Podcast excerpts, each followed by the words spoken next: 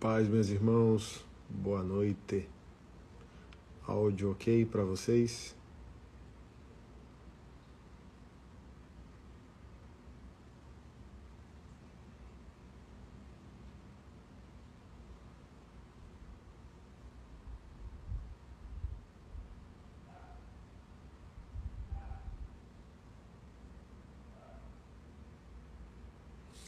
Joia. Áudio ok. Prometi fazer essa live aqui. O pecado de Sodoma e Gomorra não foi a homossexualidade.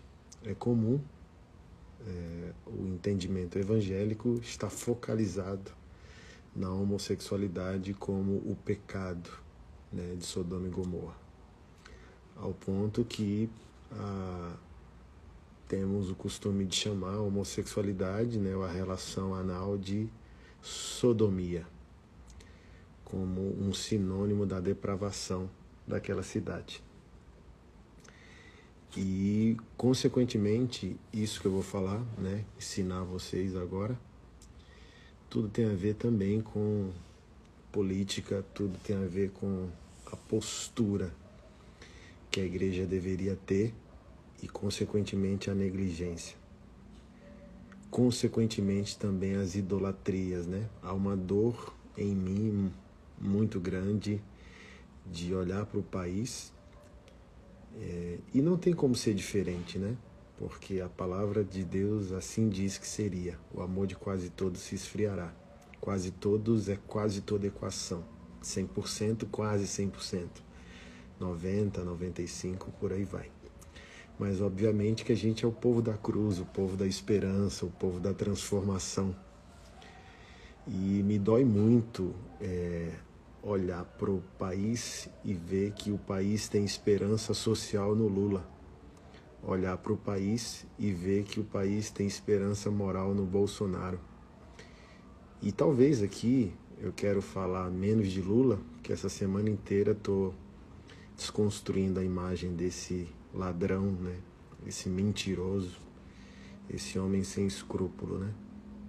Líder do maior escândalo de corrupção que o mundo já viu. Talvez hoje eu fale mais ao coração, é, no seu coração, como irmão na fé. Se há pastores me ouvindo, quero falar ao seu coração. É, é um apelo, talvez, né? o que eu esteja fazendo aqui nessa noite. Porque a gente pode não transformar o mundo, irmãos, a gente pode não transformar todas as coisas. Mas aquilo que está ao nosso alcance fazer, nós podemos transformar e nós iremos pagar o preço se não tivermos feito. A parábola dos talentos não é só sobre quem teve, é sobre quem deveria ou poderia ter e nada o fez. Então, a minha dor conservadora é que há uma falsificação da moralidade também. A esquerda falsificou o social. A esquerda falsificou os direitos humanos. E a direita está falsificando a moralidade cristã. E parte da igreja não tem percebido isso. Né? Nós, de maneira sóbria, chamamos Bolsonaro de voto de contenção, voto de resistência. Não é concordância plena com ele ou com seu projeto político, mas é uma guerra declarada contra a esquerda. O próprio Billy Graham disse, né? O comunismo é uma religião criada, inspirada e dirigida pelo diabo. Quem apoiar o comunismo de declara guerra ao Criador. Uh, isso é fato. É aquela frase né, que, eu sempre que eu sempre digo a vocês. Deus não tem partido político. E a igreja também não tem partido político. Ela tem valores e princípios a defender. Então ela vai escolher alguém politicamente que esteja mais a favor ou menos contra seus valores. Deus não tem partido político, mas sem dúvida alguma o diabo é de esquerda porque a única possibilidade da direita é ser hipócrita, não viver o que defende. qual é o privilégio de um conservador? Ser um hipócrita, não viver o que defende. O cara de esquerda não. A esquerda, ela é revolucionária. Ela ataca todos os pilares que a fé evangélica defende. E não tem esquerdismo com isenção filosófica. É o que eu sempre digo, né? Você uma hora vai ter que se envolver com a visão da esquerda, sua visão, sua cosmovisão, sua visão filosófica. Até porque, diferente da direita, a esquerda ela é religiosa, porque é ela que está prometendo transformação, redenção, não é a direita. A direita não está prometendo nada, ela só quer manter. A esquerda ela está prometendo resolver. Por isso a esquerda sempre foi, é e será religiosa, porque ela está prometendo um paraíso. Né? A esquerda ela tem mais facilidade de se envolver com o espírito do anticristo do que a direita. Por quê? O espírito do anticristo ele se fundamenta na substituição de Jesus como a pessoa que promove a salvação. O que é o espírito do anticristo? Eu nego ao homem o seu arrependimento. Por exemplo, vamos falar de criminologia. É, a criminologia crítica, né, a, a, teoria crítica é um, é um instrumento da esquerda, né, por meio da, da, da crítica, da, da reflexão filosófica, é como se ela analisasse o contexto do, do que ela chama de minoria, por exemplo. Na teoria, no direito, uh, eles vão fazer a hermenêutica a partir do, do autor do crime. Por isso, os direitos humanos é mais focado no meliante do que na vítima. Porque, ah, por que, que ela roubou? Por que, que ela traficou? Né? E é, esse instrumento revolucionário da esquerda estabelece que a pessoa ela não é fruto de si mesma, da sua escolha. Ela não é fruto do pecado, porque a esquerda não, não crê em transcendência. Deus não é bem-vindo na equação filosófica da esquerda.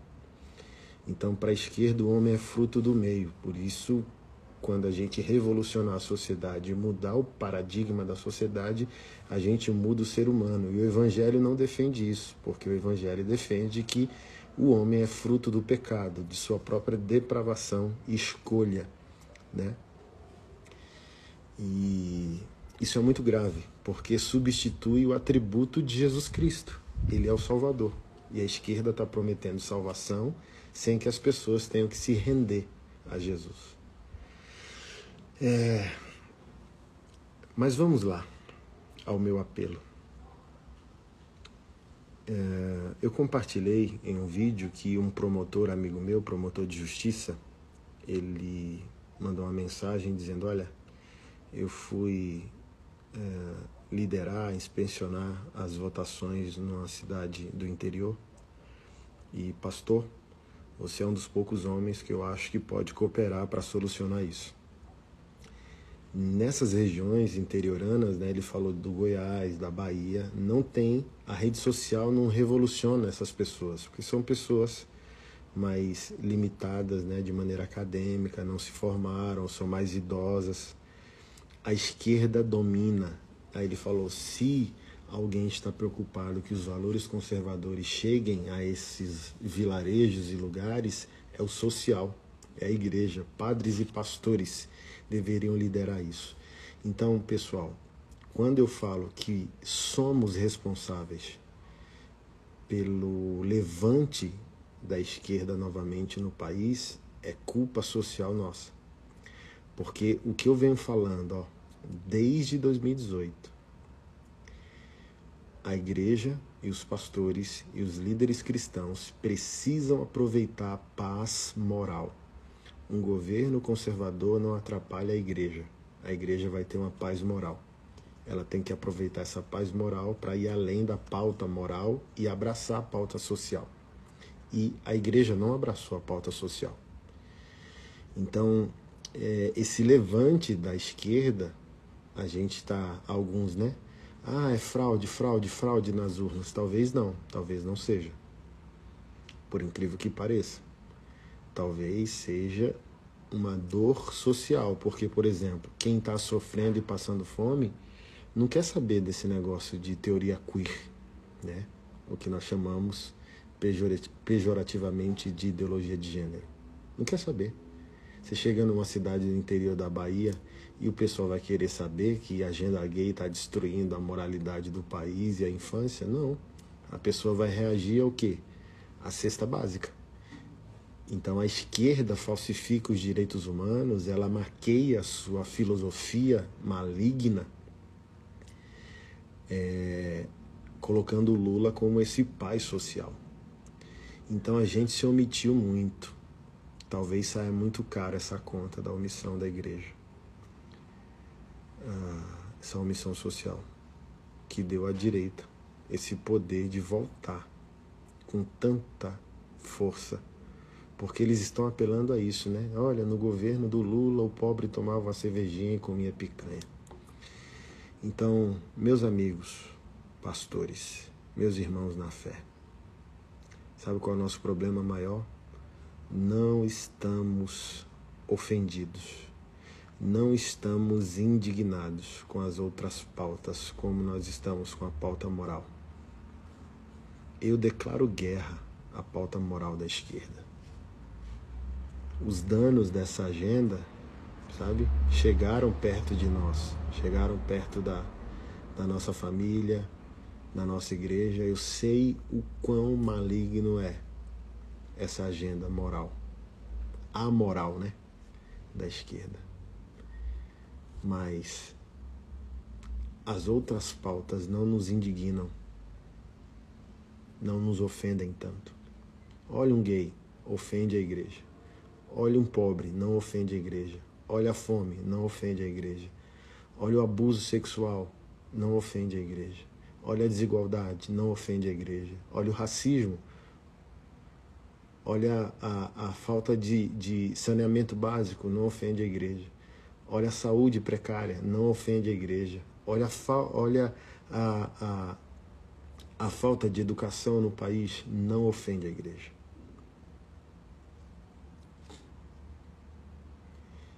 E a juventude, irmão, vamos lá, vamos lá, você vai concordar comigo. Olha para mim, eu sou um cara todo tatuado, irmão. Minha alma é revolucionária. Um grande pensador disse o seguinte: quem não é de esquerda aos 20 anos não tem coração. Éramos, quem não é na juventude, inconformado, o jovem, ele reage pelo instinto, pelo tesão, pela paixão, pelas injustiças. O jovem não sabe nem o porquê reclama da vida. Mas esse mesmo pensador diz o seguinte: quem não for conservador aos 40 não tem cabeça. Então, depois que vem o casamento, os filhos, a gente não pensa mais pela paixão, pelos instintos, pelas revoluções, a gente pensa de maneira estrutural é, jovens tomam decisão, decisões indignados porque não possuem preocupação de médio e longo prazo. Somente quando a gente amadurece que a gente percebe, por exemplo, essa pauta nociva sexual da esquerda. A gente não está pensando agora quem entendeu ela. A gente está pensando o quê? 20 anos, 30 anos. A gente está pensando dos nossos netos, não tem nada a ver com a gente. Porque a gente não pensa mais de maneira instintiva a gente pensa agora de maneira fundamental. Então, o jovem está olhando para a igreja e não vê nela mais verdade. Então eu falei isso aqui, né, numa postagem essa semana. Os três maiores deputados distritais, que é correspondente ao seu estadual, se você não é de Brasília, os três mais votados aqui foram de esquerda, dois do PSOL, um do PT. O primeiro mais votado foi o mais votado de toda a história do Distrito Federal, do PSOL, um, um, um bom parlamentar, faz um bom trabalho, excluindo a pauta que não concordamos, que é a pauta a, da teoria queer, é um bom parlamentar, faz um bom trabalho e por isso foi eleito com 50 mil votos. Ele é bom. Tenho que reconhecer, não posso ser mau caráter. É um bom parlamentar, um dos melhores parlamentares do Distrito Federal. 50 e poucos mil votos, o mais votado. Imagina, quem elegeu ele? Não foi a sua avó, nem a minha avó. Quem elegeu ele? Os jovens. Os jovens querem justiça, igualdade, equidade. Os jovens querem ver uma igreja socialmente forte, compassiva, identificada com quem sofre.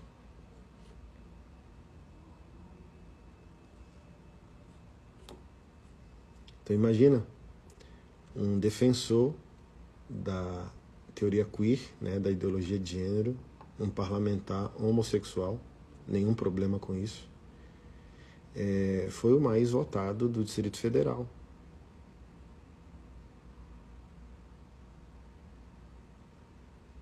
E quem eram os mais votados no passado? É, delegados, pastores, a juventude acordou. Essa que é a questão. E a igreja ainda não. Dito tudo isso, o pecado de Sodoma e Gomorra, meus irmãos, não foi a homossexualidade.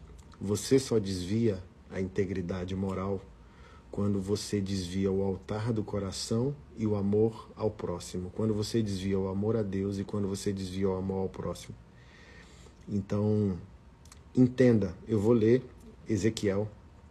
É Antigo Testamento, mas é Bíblia, é Evangelho, é boa nova de Deus, é o apontamento para a graça que há em Jesus.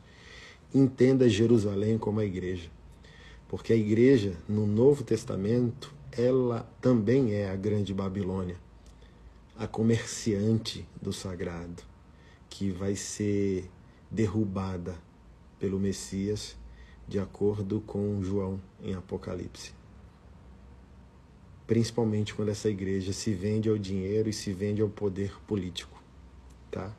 Então, quando eu ler aqui Jerusalém, Judá, Israel, Samaria, entenda como igreja no Novo Testamento e chore, chore comigo. Meu coração sangra. Meu coração sangra. Acabou as eleições para mim aqui, né? Uh, não perdi as eleições, tive mil, uh, 9.067 votos. Na última eleição, em 2018, é, votações com 7 mil é, elegeram deputados. É porque esse ano, esse ano foi, foi de guerra, entendeu? Esse ano foi pesado o negócio.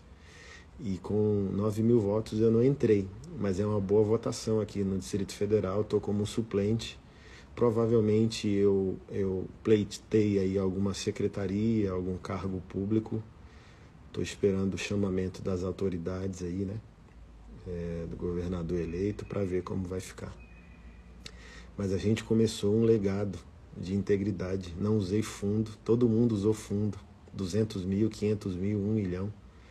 Vocês doaram para mim 11 mil reais. Foi que eu fiz minha campanha. Então, não perdi, já ganhamos. A questão é quando a gente vai subir ao pódio, porque é processual, né?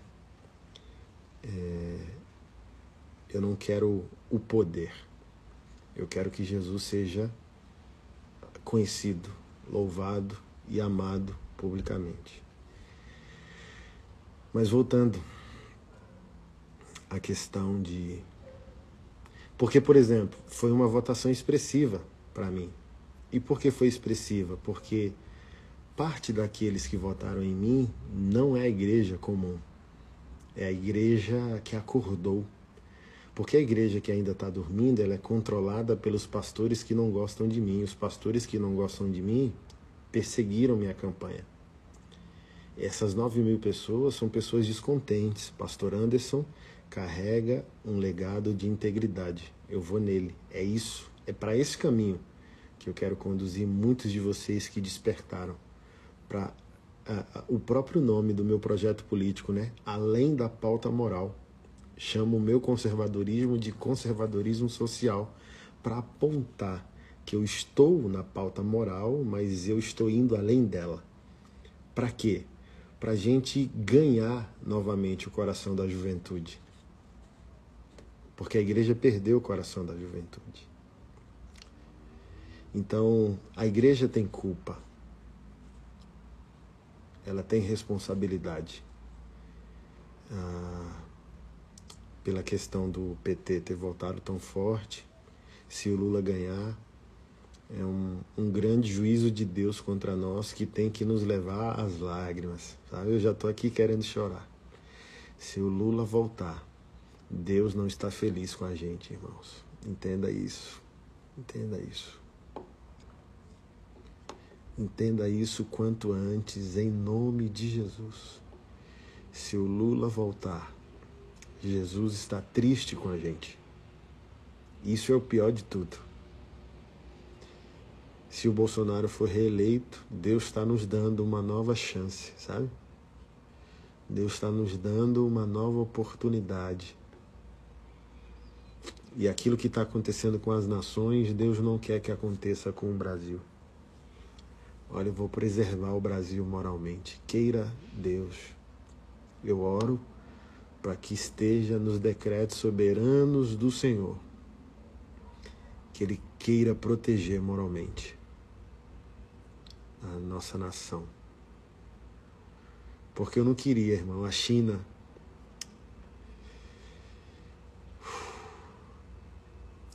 O pouco da igreja que é permitido na China, a, o sermão tem que ser mandado para os governantes uma semana antes.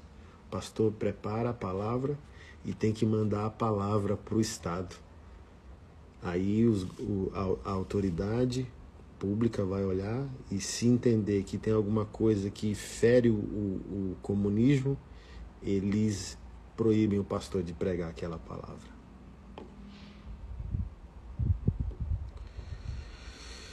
A palavra do Senhor diz o seguinte, em Ezequiel 16, verso 9: Então eu a lavei com água, a limpei, limpei o sangue que a cobria e a ungi com óleo. Também a vesti com roupas bordadas e lhe dei sandálias feitas com couro da melhor qualidade. Eu a cingi de linho fino e a cobri de seda.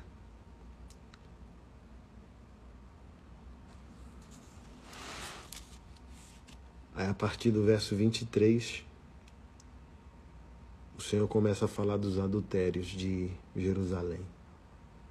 Verso 24: Você construiu altares em um lugar elevado em cada praça. Na entrada de todos os caminhos você construiu um lugar elevado, profanou a sua beleza, se ofereceu a todos os que passavam e multiplicou as, as suas prostituições. Você também se prostituiu com os filhos do Egito, seus vizinhos de membros avantajados. Em outras versões chama de membros de jumento, está na Bíblia isso. E multiplicou a sua prostituição para me provocar a ira. Verso 33: Todas as prostitutas recebem pagamento, mas você dá de graça para os seus amantes. Está na Bíblia isso. Você faz isso para que venham de todas as partes adulterar com você. Com você, na sua vida de prostituta, acontece o contrário do que se dá com as outras prostitutas. Ninguém pede que você se prostitua. Você que faz o pagamento. Ninguém te paga nada. Você nisso é diferente. Portanto, prostituta,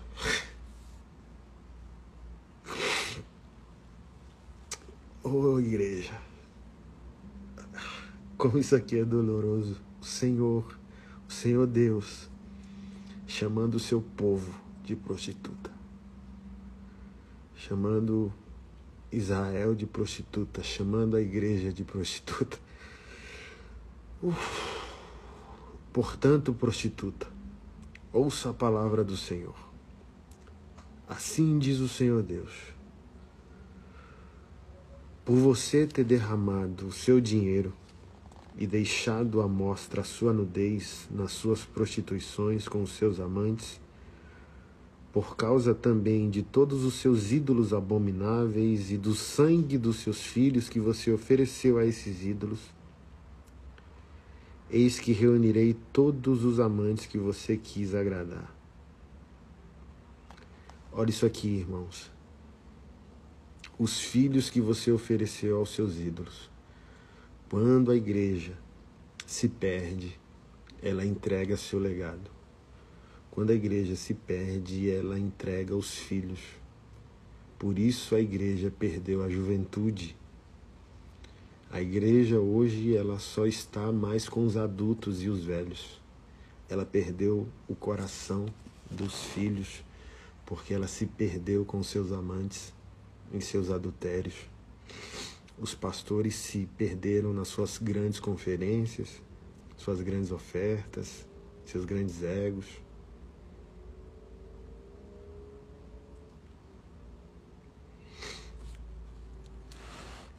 verso 44 do capítulo 16 de Ezequiel, para você entender qual foi o pecado de Sodoma e Gomorra. Eis que todos os que usam provérbios usarão contra você o seguinte: tal mãe, tal filha. Você é filha da sua mãe, que teve nojo do seu marido e dos seus filhos. E você é irmã das suas irmãs, que tiveram nojo dos seus maridos e de seus filhos. A mãe de vocês era Eteia e o pai era Amorreu. A sua irmã mais velha é Samaria, que mora ao norte de você, com as suas filhas, e a sua irmã mais nova, que mora ao sul de você, é Sodoma, com as suas filhas. Você andou nos mesmos caminhos em que elas andaram e fez as mesmas abominações que elas fizeram. E como se isso não fosse o bastante, você ainda se corrompeu mais do que elas em todos os seus caminhos. Tão certo como eu vivo, diz o Senhor Deus, a sua irmã Sodoma e as suas filhas dela não fizeram o que você fez. Eis que essa foi a iniquidade da sua irmã Sodoma. Ela e suas filhas foram orgulhosas. Tiveram fartura de pão e próspera tranquilidade, mas nunca ampararam os pobres e os necessitados. Foram arrogantes e fizeram abominações diante de mim. Entende isso, meu irmão, igreja. Olha o que a Bíblia está dizendo que foi o pecado de Sodoma e Gomorra. O pecado da tua irmã foi orgulho, fartura de pão, próspera tranquilidade e nunca ampararam os pobres e os necessitados e foram arrogantes. Cinco pecados. Orgulho, eu sou. Lembra lá de Apocalipse? Você diz que é rico, que nada falta a você, mas eu tenho e te digo, tenho contra ti e digo contra ti, que tu é pobre, cego e nu e precisa comprar colírio. Orgulho. Olha, eu sou, como eu sou um pastor importante, Olha como eu sou um pastor de renome, olha o tamanho da minha igreja, olha o tamanho do meu LED. Olha como eu conheço pessoas poderosas, orgulho. Tiveram fartura de pão, ou seja, cresceram financeiramente.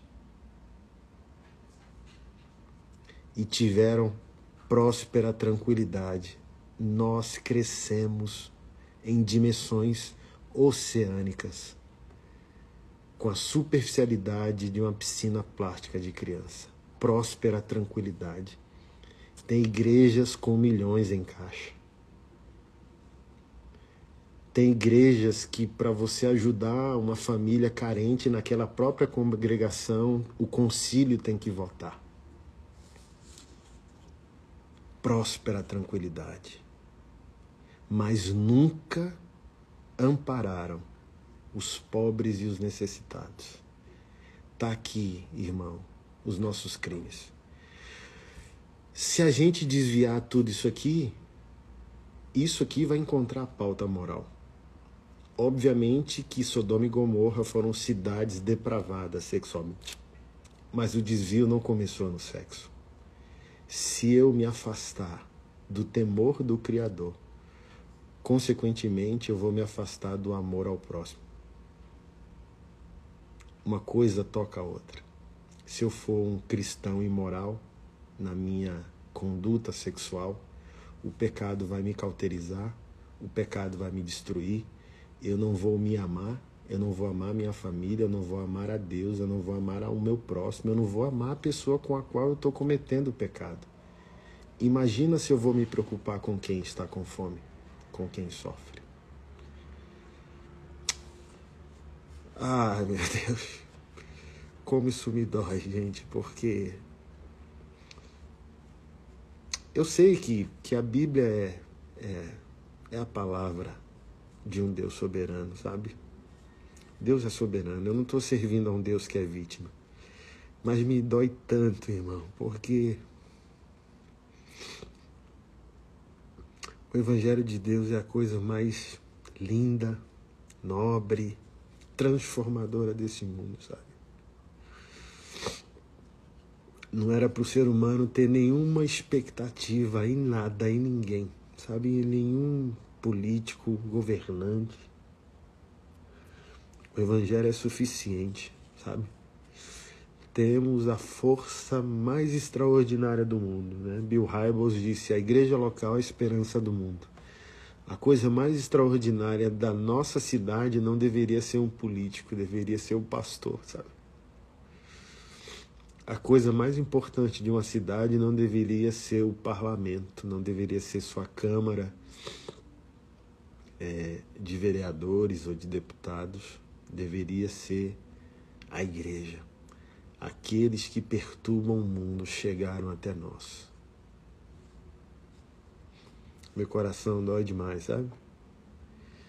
E eu tenho medo. Eu sou um cara conservador politicamente, bolsonarista, inevitavelmente. Mas eu tenho medo, sabe? Se o país fosse totalmente conservador, qual seria o inimigo que, igreja, que o evangelho estaria atacando? Não seria essa negligência? Vamos lá, vamos pensar numa hipótese que o Brasil se torna uma nação conservadora. Mas se você se tornar uma nação conservadora e negligenciar os pecados que Sodoma e Gomorra cometeram, nós iríamos nos opor ao conservadorismo daqui a alguns anos. Então a gente não pode combater veneno prometendo um falso antídoto. Eu não quero deixar bolsonaristas confortáveis do lado da igreja. Eles não são amigos da igreja, eles são colegas da igreja. Amigos da igreja são aqueles que se rendem ao Senhor Jesus. São aqueles que vêm ao novo, ao novo nascimento, ao arrependimento. Então, eu declaro guerra à esquerda. É uma religião satânica, política e ideológica que quer destruir o que é caro. E eu tenho que me levantar como um homem de Deus, protestando. mas não podemos abraçar um conservadorismo sem coração, sem compaixão, sem profetismo, né? Porque a Bíblia diz: sem santidade ninguém verá o Senhor. A Bíblia não está dizendo que se você se tornar bolsonarista você será salvo. É necessário nascer de novo, a Bíblia diz. A Bíblia não diz é necessário se tornar conservador. É necessário se tornar bolsonarista. A esquerda, um crente bíblico com temor de Deus, ele não estaria à esquerda, na minha opinião. Mas estar à direita não é automaticamente ser absorvido por Deus.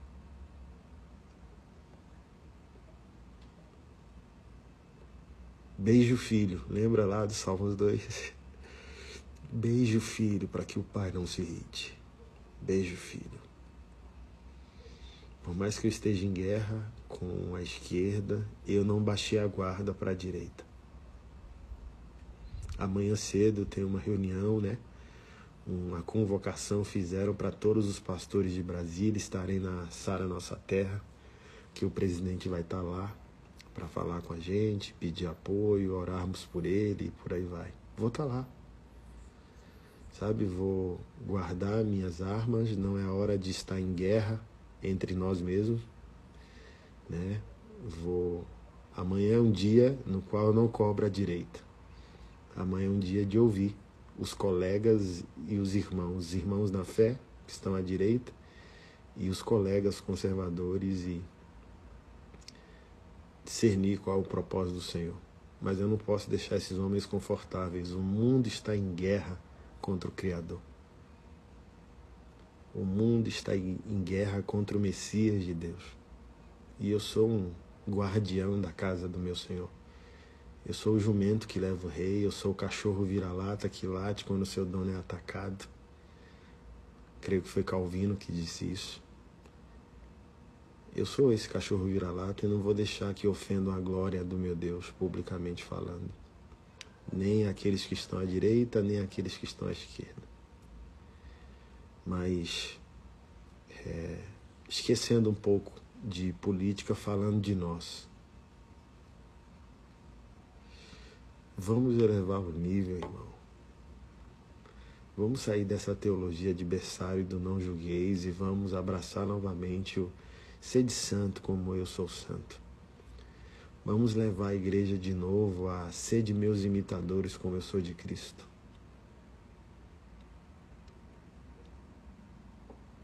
Vamos nos comprometer a sermos os melhores homens e mulheres da nossa cidade da nossa igreja, do nosso bairro, não pela vaidade de ser o melhor, mas pela gratidão de que Jesus merece.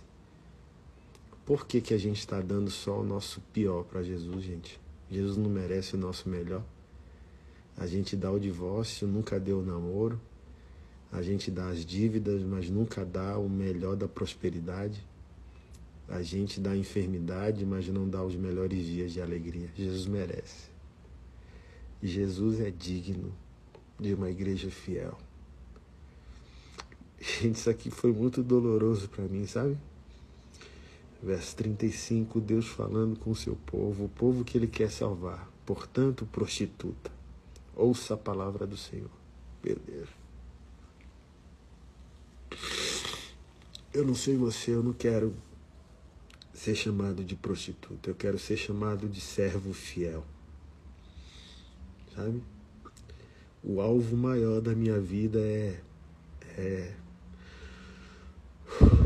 dar um suspiro desse e, e desmontar num abraço de Jesus, sabe? É um dia, quer ele volte, quer eu morra, eu consegui ouvir a voz do meu Salvador dizendo: Acabou, filho, acabou, a guerra acabou. Esse é o sentido né, do, da boa nova. O mensageiro veio com a notícia que a guerra acabou. Ei, acabou. A guerra acabou, meu filho. Seja bem-vindo ao lar. Jesus é digno do nosso melhor. É uma vergonha para nós, nosso povo, ter uma expectativa política além do da dose, sabe?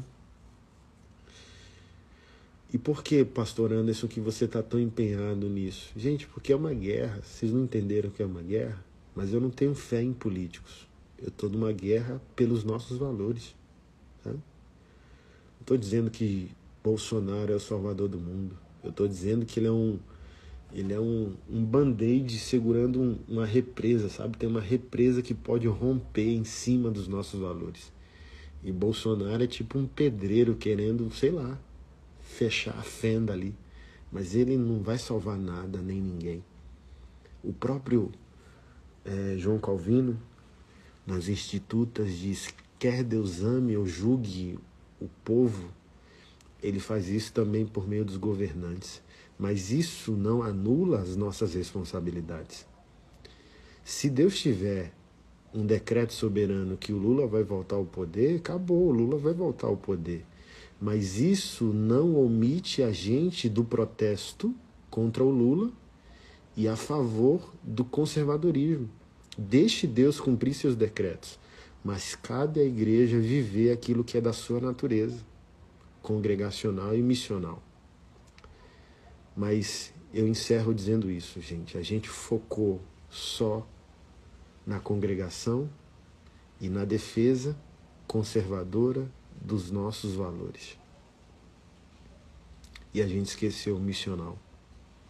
A gente esqueceu o ID, a gente esqueceu gente com fome, gente que sofre. Está lá em Mateus capítulo 25, Jesus dizendo que foi cuidado e negligenciado quando estava faminto, nu, preso.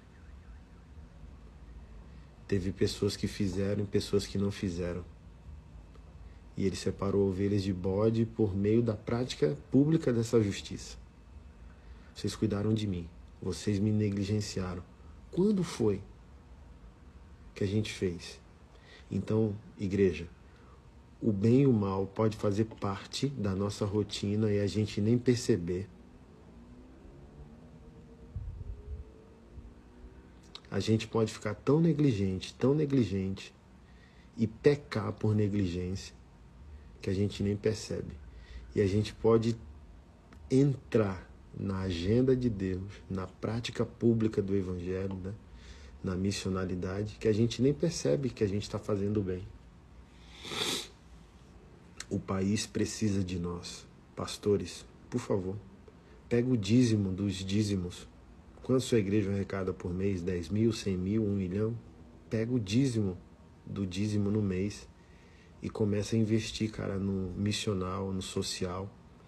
Pega a juventude periférica que tem na sua igreja, ajuda a pagar a faculdade desse povo. É por isso que a esquerda triunfou, o PCC triunfou, porque eles botaram jovens para estudar direito. Por que, que parte do judiciário está todo ideologizado? Porque até o crime organizado entendeu que ele, formando jovens, eles terão seus melhores soldados. Tem noção disso?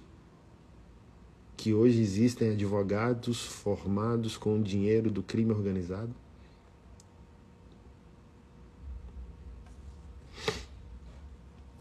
E a igreja tá, cara, ah, vamos orar. Os pastores com caixa milionário. Ah, vamos orar. E, na minha opinião, perdemos a melhor oportunidade que tínhamos, socialmente falando, até agora, que foi a pandemia de Covid-19. Se a gente pegasse os 10 pastores que estão mais próximos do presidente, ou os 10 maiores pastores do país em influência, que impacto causaríamos durante a pandemia? Nossa igreja, que é pequena, nossa igreja é pequena. Eu tenho um nome nas redes sociais, mas a, a nossa igreja não é mega igreja. É uma igreja comum, média, a pequena. Nós distribuímos 300 mil reais em alimento durante a pandemia. Imagina o que poderia ser feito com as grandes igrejas ou com a unidade pastoral. E sabe por que, que eu tenho medo? Que talvez seja a vontade de Deus que Lula volte? Porque a igreja funciona melhor na perseguição. Ó oh, Senhor, tenha misericórdia de nós. Não deixe isso acontecer no, no Brasil. Deixa a gente acordar sem perseguição. Mas a história prova que a igreja funciona melhor quando é perseguida. Quando pastores são presos, quando pastores são mortos, quando os pregadores do evangelho são impedidos de sua liberdade. Misericórdia, Senhor. Que essa não seja a sua vontade para nós. Que a gente acorde na prosperidade. C.S. Luiz disse, né? Deus quer falar conosco na prosperidade e na saúde. Mas porque somos surdos ao ouvir a voz do Senhor, ele aumenta o ribombar do sofrimento. Aí ele conclui: sofrimento é o megafone de Deus para um mundo ensurdecido. Mas Deus quer falar com a gente na riqueza, na prosperidade, na saúde. Mas porque a gente não quer ouvir, ele libera o sofrimento. Que não seja, Senhor, a tua vontade. Tem misericórdia de nós. Tem compaixão de nós, Senhor. E começa, Pai, um movimento de arrependimento. Em nome de Jesus, Senhor. Preserva a tua igreja nacional. Preserva o nosso país. Preserva o destino moral dos nossos filhos. E nos desperte, Pai. Desperte os pastores de tua casa. Que a prosperidade pare de nos embriagar, que o sexo pare de nos embriagar, que o poder pare de nos embriagar. Que o Brasil conheça pastores crucificados, pastores servos, pastores sacrificiais Pastores que não querem a foto do poder, pastores que não querem ser notados, que não querem mandar em nada. Pastores que só querem servir. Esses homens existem, Senhor. Esses homens estão aí. Levante, exponha publicamente esses homens, Pai. Em nome de Jesus nós oramos. Amém.